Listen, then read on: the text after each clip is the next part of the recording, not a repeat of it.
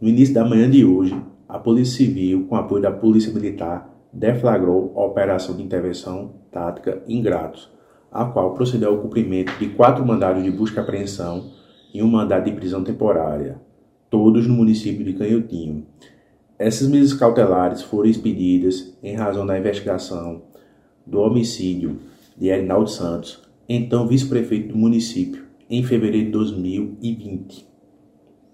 Durante as diligências, os policiais conseguiram apreender cópias de cheques, aparelhos de telefonia celular e dois coldres. Por sua vez, o mandado de prisão foi cumprido em face de Eric Mateus, filho mais velho da vítima. Preliminarmente, a motivação do delito foi em virtude de questões financeiras envolvendo pai e filho. Por fim, o mesmo, após a apresentação em audiência de custódia e coleta do seu interrogatório, foi recolhido até a cadeia pública do município de Garanhuns.